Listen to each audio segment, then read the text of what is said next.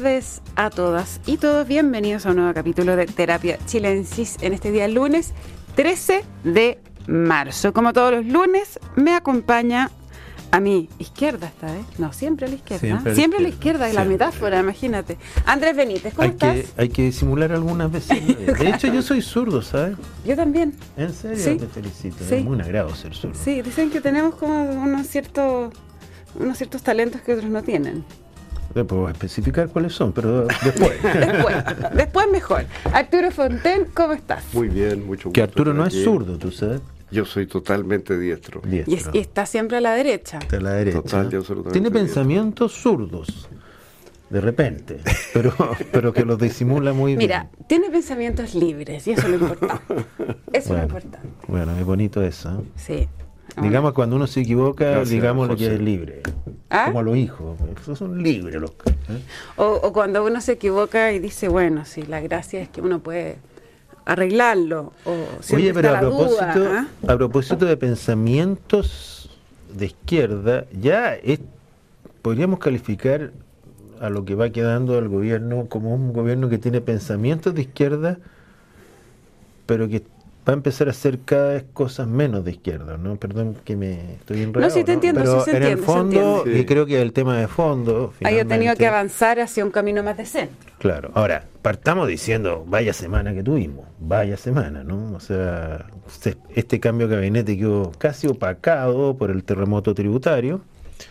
Pero claro, el, verdadero sentido del gabinete puede ser ese, o sea, se va perdiendo esa primera impronta de este gobierno que quería cambiarlo todo y entran ideas viejas con gente más vieja también, ¿no? El, el, el, yo creo que una de las lecciones finalmente del primer año de gobierno es que el, la idea de este gobierno transformador, reformador, eh, eh, se guardó en el cajón. O sea, efectivamente hay, hay ideas que se mantienen, pero eh, con mucha más, más gradualidad eh, y con otro tono. Y también, mm. como, como se dijo bastante, eh, se le dio la importancia a las canas que por bastante tiempo se resistieron a darle, ¿o mm. no? Ahora es bonito como ejercicio histórico, este, este rupturismo que, que era la impronta del gobierno, un rupturismo de idea y de generación, ¿no? Era la idea de que había que cambiar muchas cosas, y no lo digo peyorativamente, sino que nosotros venimos aquí a cambiar la historia, ¿no es cierto? Y también basta de esta generación que gobernó durante desde la transición para adelante. Y probablemente la historia nos enseña que nada es así, ¿no? Eh, es mucho más gradual, es eh, que siempre uno se tropieza, pero el presidente, me gustó mucho lo que, no sé si escribió, entrevistaron a Carlos Peña, pero... Eh, es que, tenía todas las páginas, Carlos Peña. no, todo el Mercurio entero. Impresionante. bueno, y en alguna de las dos, porque ya me confundí en dónde lo dijo, él decía, esto no es necesariamente una mala noticia, puede ser una muy buena noticia, mm. este aprendizaje. Lo que falta sí es que el presidente lo entienda así. Es decir, porque uno muchas veces le pone gente o, la gente que lo acompaña y por lo tanto falta un nuevo relato. porque el relato de que antiguo ya no es. Entonces, ¿cuál, ¿qué es lo nuevo? Que el presidente esté consciente de lo que está haciendo para que gobierne en esa línea. Ahora, yo ahí discrepo con Carlos Peña, porque no, o no es que no sé si discrepo, pero tengo una diferencia en que yo no sé por qué uno podría creer que el presidente no no, no suscribe eso. A mí me da la impresión, de hecho, que el presidente ha sido de las primeras personas dentro de, de, Frente Amplio y de su, de su generación política que fue comprendiendo que ellos eran parte ya de un, de un, de un, ciclo de la historia, que la historia no parte con ellos mismos. O sea, y empezó a incorporar ya después del plebiscito a figuras que ya eran mayores, socialismo democrático, etc. Es más abierto. Quizás solo para aclarar y no hablo por un ratito, pero el punto es el siguiente. Yo creo que el presidente es muy pragmático y demuestra mucho oficio político cuando tiene que hacer estos cambios y trae gente nueva, adopta ideas nuevas. Eh, eso es pragmatismo. No sé si él lo que quizás quería transmitir Carlos Peña era decir, bueno, pero tiene que haber un entendimiento que te lleve a actuar de esa forma, Claro. no solo decir, ya, no, tengo que sacar a este tipo, sacar a mi amigo y poner a este otro, pero bueno, es entender el proceso. Que eso se quede como algo eh, y no siga en esta cosa que el otro día Arturo comentaba también, que, que Boric tiene un- un- una especie de, de estar siempre en la cuerda floja de los dos lados, ¿no? De hacia el centro, hacia la izquierda, dar, dar uno para allá, dos pasos para el otro lado. Eh, imagino que, que se refiere un poco a eso, como a tomar una decisión y seguir una senda. Sí, pero yo pienso que eh, eh, Boric es un gran político y, esa cierta ambigüedad, eh, esa cierta cosa de estar un poco en la cuerda floja, de que tú no sabes si va a cortar para la izquierda dura de repente o para una posición más tipo socialismo democrático en otro momento, es un poco su, su sello y es un poco su fuerza política. Si él definiera conceptualmente de una manera rígida y clara que él hoy día va a continuar con los 30 años de la concertación, por exagerar, digamos, eh, bueno, crearía un abismo con una parte de sus partidarios, con Frente Amplio, con el Partido Comunista. Entonces, yo creo que él tiene que. Él, él se maneja en forma intuitiva, como ca- casi todos los grandes políticos. Y, y entonces va armando su camino al andar, digamos, ¿no? En función de las fuerzas que se van dando. Yo creo que pedirle a él grandes eh, definiciones conceptuales, generales, qué sé yo, es, es pedirle algo que no es propio de los políticos. Los políticos son gente que revela lo que son en sus decisiones. Y si él tiene ahí a Mario Marcel, a Carolina Tobá, a Camila Vallejo en el rol en que está, y a las demás personas, ahora von Claveren, que es un gran aporte al, al gabinete, Sí. me parece. Eh, bueno, por- esas son las rebote decisiones que lo van marcando, digamos. Eso, eso es lo que es Boric. Lo que, lo que define un político es lo que decide, no lo que conceptualiza, diría yo.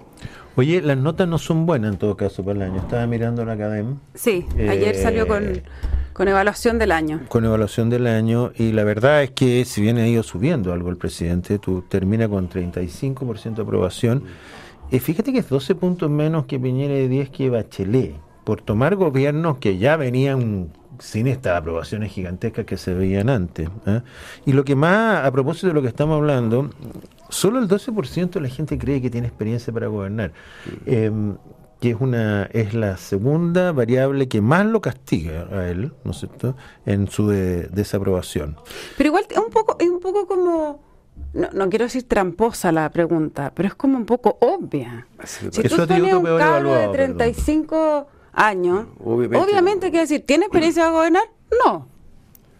obviamente. Lo que, lo que digo es que referente al tema que estamos hablando, es cierto cuando uno dice este es un gran político, pero se ha notado mu- mucho la inexperiencia de este gobierno, creo. Ah. Incluso en la reforma tributaria se notó mucho, Sí, sí. mucho, mucho. Y sobre, mira, es impresionante cómo cambió el tono Mm. de las autoridades de un día para otro, porque y yo lo atribuyo al desconcierto, a la ofuscación, a la rabia, sobre todo a Marcel, que Marcel ya venía como encumbrado, te has fijado cuando lo bajan y ya hasta creía que sus corbatas son bonitas, que no lo son, yo quiero decir una cosa, no son bonitas las corbatas de Marcel.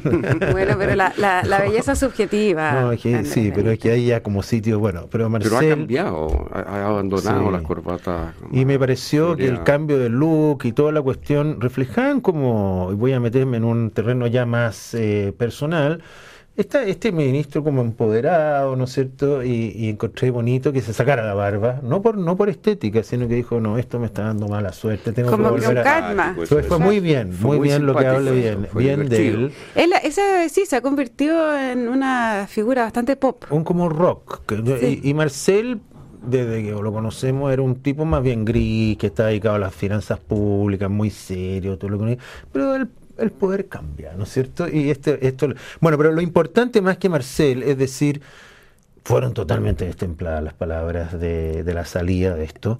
Y cómo han recogido en el fin de semana eh, esto que ya no hay bueno y malo, y creo que la actitud actual es mucho más, más Pero además que, claro, salir a, a- salir a decir al tiro que esto tenía que ver con que Piñera vuelto a la palestra, No era sabí- como no echarle sabí la lo contento que estaba Piñero. No se había dado cuenta de que había hecho eso. Claro. le atribuyeron un, trofeo que no, no pero pero efectivamente hoy la actitud que han tenido que tener es agachar el moño y eh, ir al diálogo eh, y creo que qué es lo que corresponde qué es lo que corresponde y creo que es algo que el presidente Boric dijo en su primer discurso tras la, primer discurso de Boric fue decir comparto las palabras del ministro Marcel que los que ganaron fueron los que evaden sí, los sin vergüenza ni quienes lo asesoren. Al rato el presidente dijo, yo tiendo una mano, no tengo idea, pero ya... Pero al principio él también, eh, bueno, la inexperiencia, ¿no es cierto?, de este gobierno yo creo que fue un golpe tan inesperado y que se produjo una reacción así, como ustedes dicen, ofuscada, impropia. Pero lo importante es lo que pasa después. Y lo que mm. pasa después yo creo que es que viene una reflexión. Marcel es un tipo racional, pragmático. Él necesita una reforma tributaria y tiene que ver hasta dónde puede llegar. Ojalá sea una reforma tributaria que levante la inversión, ¿no? Eh, y que no simplemente, y que busque recaudar en el largo plazo, no solamente en lo inmediato. Eh, ojalá. Y, yo creo que en ese espíritu va a encontrar apoyos. Es raro que todos los gobiernos necesiten una reforma tributaria. Yo ya estoy como que, y además son todas para subir los impuestos. Va a llegar un minuto que se va a acabar el espacio, ¿no? Y yo siento que en ese sentido han salido ideas o voces diciendo, o sea, ministro, hagamos una cuestión mucho más acotada. ¿Cuánto necesita? ¿Dos mil millones? Busquémoslos por acá. Esta discusión que hay sobre el litio, por ejemplo, que está aportando mucha plata, pero que Marcel con justa razón dice, no sé cuánto va a durar esa plata. Bueno, hagamos una política nacional del litio que haga que duren las cuestiones, pues, eh, no, tienen por qué acabarse los recursos del litio.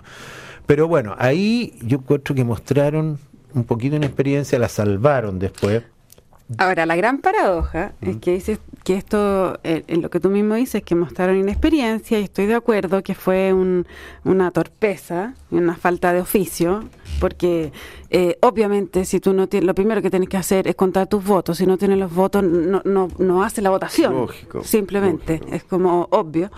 Eh, pero la gran paradoja es que quienes estaban en esto eran dos figuras de larga trayectoria. Es Ana Lioriarte, la ministra secretaria general de Presidencia, y Mario Marcel, ministro de Hacienda. Dos figuras de los que sí son más viejos, que tienen experiencia y que son del socialismo democrático. Entonces, calcularon mal. Y calcularon mal y eh, son, son como tormentas perfectas.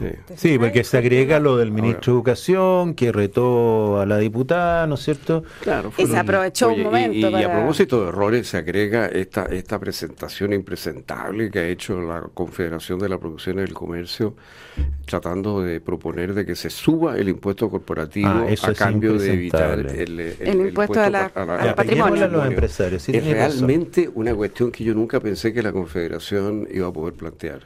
No, yo estoy de acuerdo con eso porque, a ver, obviamente el impuesto al patrimonio, yo eh, yo entiendo por qué es ineficiente. Sí, pero afecta que un mal impuesto. a 10 personas, por decirlo así, por ser simbólico. serán, serán 3.000. Claro, y que la Confederación que lo, que lo representa en parte, diga no, que mejor, son los mismos. mejor grabemos a la empresa, a todas, a todas las empresas, que es mucho más ineficiente para la economía que se graben las empresas. obvio. Yo no digo que sea justo grabar el patrimonio, que eso es otra no, pero otra, otra discusión. Otra cosa es decir, no, pero mire, todos esos cabros de ahí son mucho más malos que yo, no tengo idea. Una, como tratar de trasladarle el bulto, fíjate, Sí, no, a mí me y eso lo que más genera es hambre al otro lado, decir, lógico. alto patrimonio, al tiro lo graba. lógico. no que la moviera era buena. Pero que eso quede absolutamente descartado ahora, porque esto de los altos impuestos para las empresas,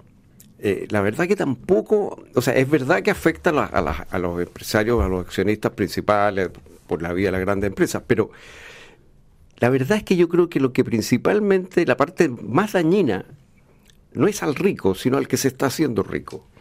Porque si tú tienes impuestos como los que teníamos por el año 2000, del orden de 20%, hay una cantidad de proyectos que son rentables a ese nivel de impuestos, que obviamente a, un nivel de impuestos de 27% dejan de ser rentables. Eso a una empresa consolidada que ya tiene capitales acumulados, eh, le es más fácil de abordar que para un empresario que está construyendo su capital para poder actuar. Eh, para poder eh, desarrollarse. Claro. Entonces, estos altos impuestos hay que tener presente que castigan la acumulación de quien está en el camino de hacer un gran capital. Y la economía no crece si no tiene grandes capitales. Entonces, eh, a mí me parece que estos altos impuestos a veces castigan, protegen a los que ya están instalados. Claro. De la competencia de los que vienen subiendo, por así decirlo. Y le sube la carga a ellos. Claro, lo peor es que ya el gobierno dice, bueno, si están tan dispuestos a subir los impuestos a las empresas, hagámoslo. Por supuesto. o sea, ahora quedó como instalado, ustedes habían propuesto Y le van a subir a los dos. no, yo creo que el impuesto al patrimonio no va a volar, efectivamente, porque se cayó la reforma. Y si insisten en ese tema, no, si no puede. O sea, bueno, pueden insistir. No, no, insisten en el tema, en el tema ese, porque no sé qué van a hacer ahora, porque tienen que presentar un proyecto nuevo, o sea, sí. un año, van a tener que sacar, no sé cómo. No, es que pueden, para, para, para reponer ese proyecto tiene que ser un año, pero pueden negociar y buscar otras fórmulas para eh, ya, pero ¿cómo se negocia eso? Porque en el fondo tiene que haber un nuevo proyecto. Un nuevo proyecto sí, claro, que esté más varios. consensuado con ah, la derecha o espérate, varios. Un nuevo proyecto no requiere un año de espera. El, no. Sí, no pueden no, entrar. No, no, ellos pueden entrar por el Senado, por ejemplo. El Senado, con, pero lo que pasa es que proyectos tiene específicos. Nunca una reforma con específico, pero con este Senado. mismo, con este mismo podrías sí. entrar por el Senado. Lo que pasa es que tienes que tener dos tercios para eh, para que se tramite y ahí lo que sí tendrías que hacer es eh, enviarla y con ya negociada todas las indicaciones que se van a hacer. O sea, la derecha mm. tiene que Ahora, poner sobre la volvamos mesa al punto. Estaría dispuesto a aprobar. Un cumpleaños muy infeliz para el presidente porque le tocó esto. Aporta al cambio de gabinete, que además reflejaba que había otros problemas, ¿no es cierto? Por ejemplo, lo que pasó en Cancillería, que sí. es una cosa bastante inédita, quizás necesaria, pero inédita, sacar a todos, digamos. Eh, pero eh, que sus dos ministros dos de sus ministros más formados, más experimentados, los cuales él ha hecho más que mal una suerte de, de confianza, ¿no es cierto? Los trajo. Marcel lo puso ahí porque le dijeron, te doy toda la confianza con él.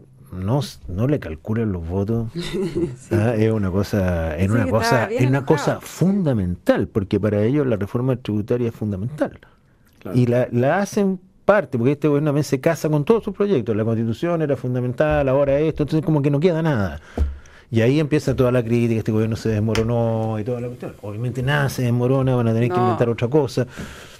Pero fue un Pero golpe. sí, yo creo que como dice Arturo, hay algo que hay que rescatar, que es el, es el después, que esto eh, ha hecho que igual haya un cambio de tono. Total. Pero lo importante es que el, el, la contraparte también acuse recibo de ese Es cambio de tono y se pueda conversar y tratar Claro, de, negociar políticas eh, que sean buenas. Es que lo que pasa es que el problema ahora es la contraparte, es decir, la oposición, porque a ver, yo entiendo que el gobierno fue muy duro para negociar, o sea, que había, eh, eso es lo que le critican, en la Cámara, como que había concentrado toda su negociación en el Senado potencialmente, pero en la Cámara le importó poco. Y a veces uno tiene que negociar en todas partes, ¿no es cierto? Pero ahora la derecha está muy inflada. Y ese es- eso es lo que pasa cuando ganáis, ¿no? es un Y nuevo pa- rechazo, el nuevo 62%. Claro, y entonces ahora le está poniendo condiciones de todo, porque, por ejemplo, la probabilidad de que pase la reforma previsional, cero. Le están poniendo todo tipo de condiciones. Abrir un espacio de diálogo va a costar, Mm. un espacio de diálogo importante, ¿no? ¿no?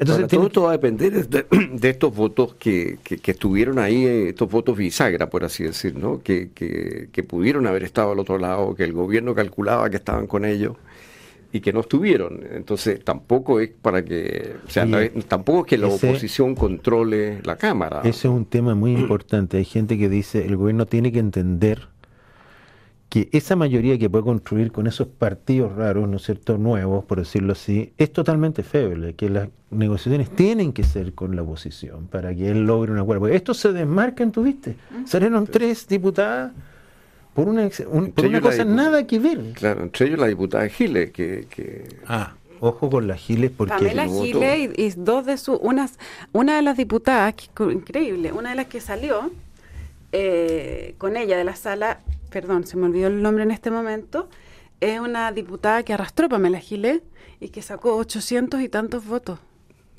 Salió ella diputada con 800 votos. Ese siempre ha sido mi sueño, fíjate. que ahí donde el Chapó, señora. oye, ¿Te acuerdas que Felipe Cas arrastró una senadora. A la Carmen Gloria Aravena y que ahora es republicana. Claro, renunció después, pero...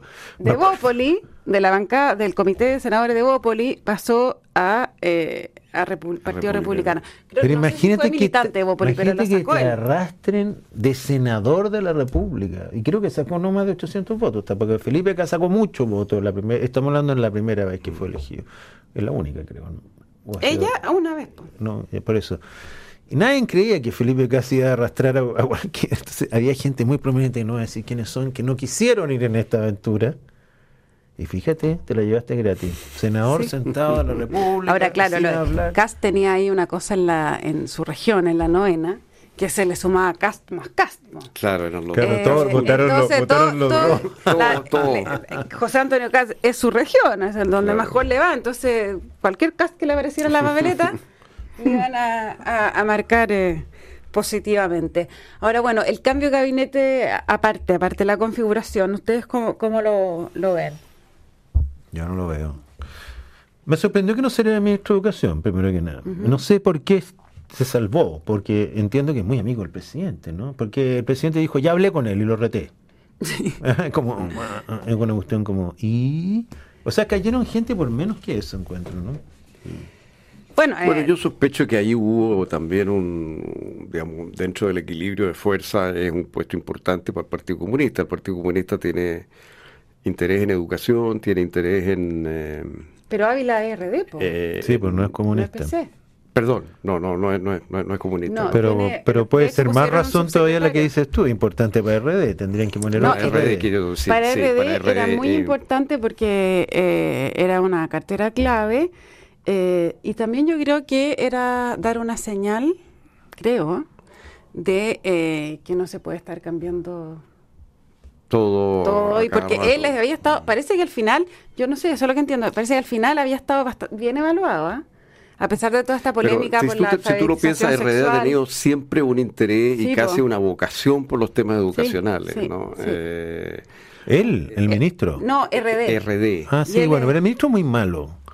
Yo creo que eso, eso lo comparten casi toda la gente que está metida en el ambiente. Ha hecho poco, se lleva mal con la gente y por lo tanto parecía ser una persona antes de que pasara su incidente con en el Parlamento que lo iban a sacar, pero quedó a pesar de hecho ahí, pero para qué vamos a hablar de los que no cambiaron. Yo no, yo no, no sabía que se llevaba mal con la gente. Se lleva mal con el CRUCH, se lleva mal con las universidades privadas, ah. se lleva, o sea, eh, mm. ha sido muy criticado, no tiene, no tiene buen rating en el sector. Un buen fichaje ahí entiendo que es Alejandra Ratia, que ella es como más cercana al socialismo y es una mujer que lleva mucho tiempo en políticas educacionales eh, y entiendo que, no sé, tú sabes más de ese mundo. Y en educación, ¿eh? en educación superior queda Víctor Orellana, me parece que es, eh, importante en, el mundo del Frente Amplio. muy importante, de los duros.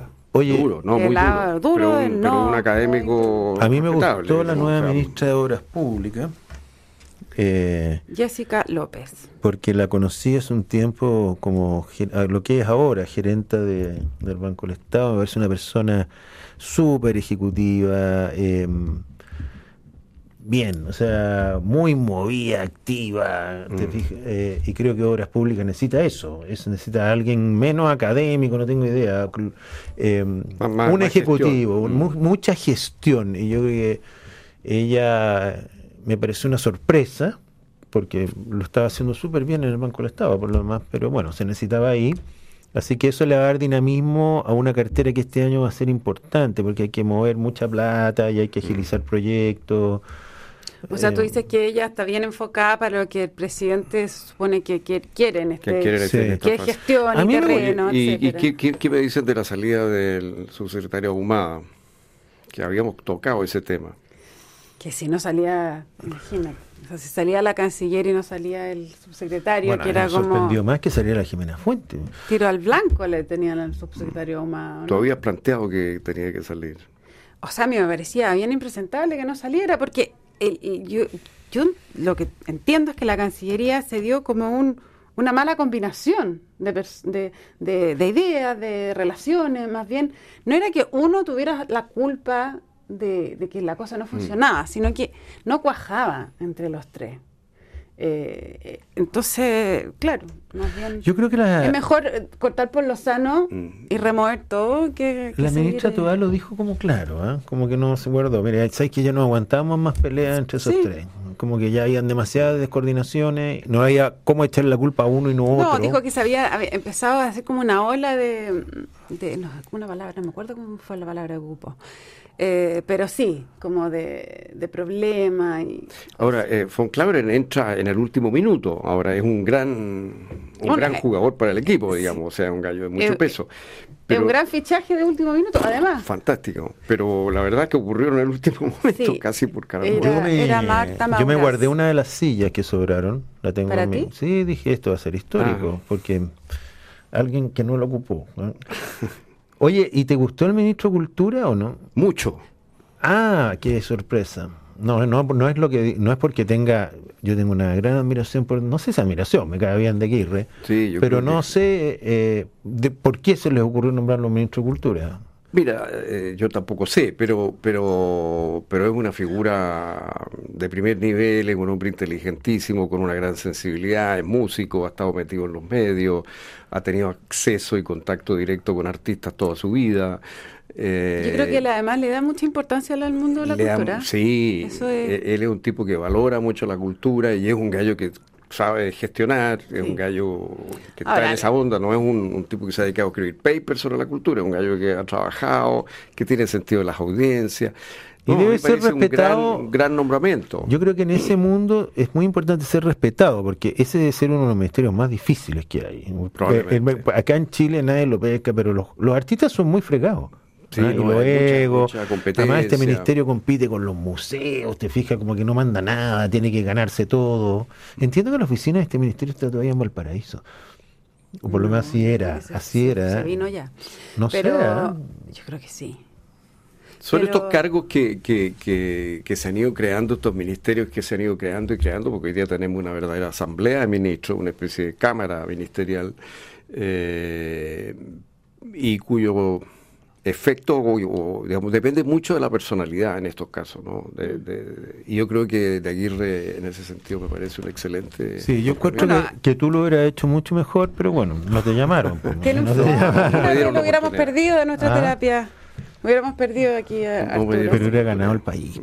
Hubiera ganado. Ah, una- Hubiera ganado el país. Para eso está eh, terapia chilensis cultural de todos los viernes. Ah, ahí ¿verdad, Está, ahí está el ministro Fontaine. Ahí dando- estamos dando. Bueno, Jaime Aguirre hay que ver porque hay generado bastante suspicacia en el mundo de la izquierda y críticas por eh, por su carrera profesional Anterior. anterior, porque estuvo involucrado con un caso de boletas de Sokivich, entonces Sí, eso bueno, pero- también, pero vamos a ver si la, la ¿quién sortea, no? porque además está... ¿Tú no tenías boleta de aquí?